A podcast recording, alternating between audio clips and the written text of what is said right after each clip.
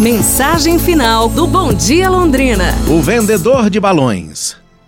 Era uma vez um velho homem que vendia balões numa quermesse. Evidentemente, o homem era um bom vendedor, pois ele deixou um balão vermelho se soltar e subir nos ares, atraindo, claro, dessa maneira, uma multidão de jovens loucos, ávidos para comprarem seus balões. Havia ali perto um menino negro. Ele estava ali observando o vendedor é claro, estava apreciando aqueles belos balões também. Depois de ter soltado o balão vermelho, o homem soltou um azul, e depois um amarelo, e finalmente um branco.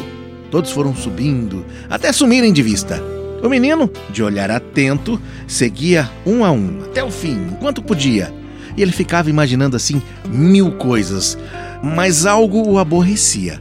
O homem não soltava o balão preto e ele ficava se perguntando por que será que ele não solta o balão preto. Então o menino se aproximou do vendedor de balões e perguntou: Moço, moço, se o senhor soltasse o balão preto, ele subiria tanto quanto os outros?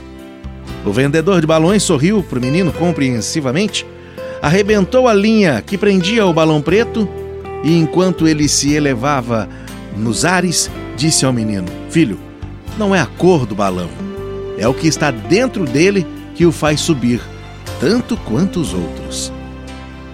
É isso, pessoal.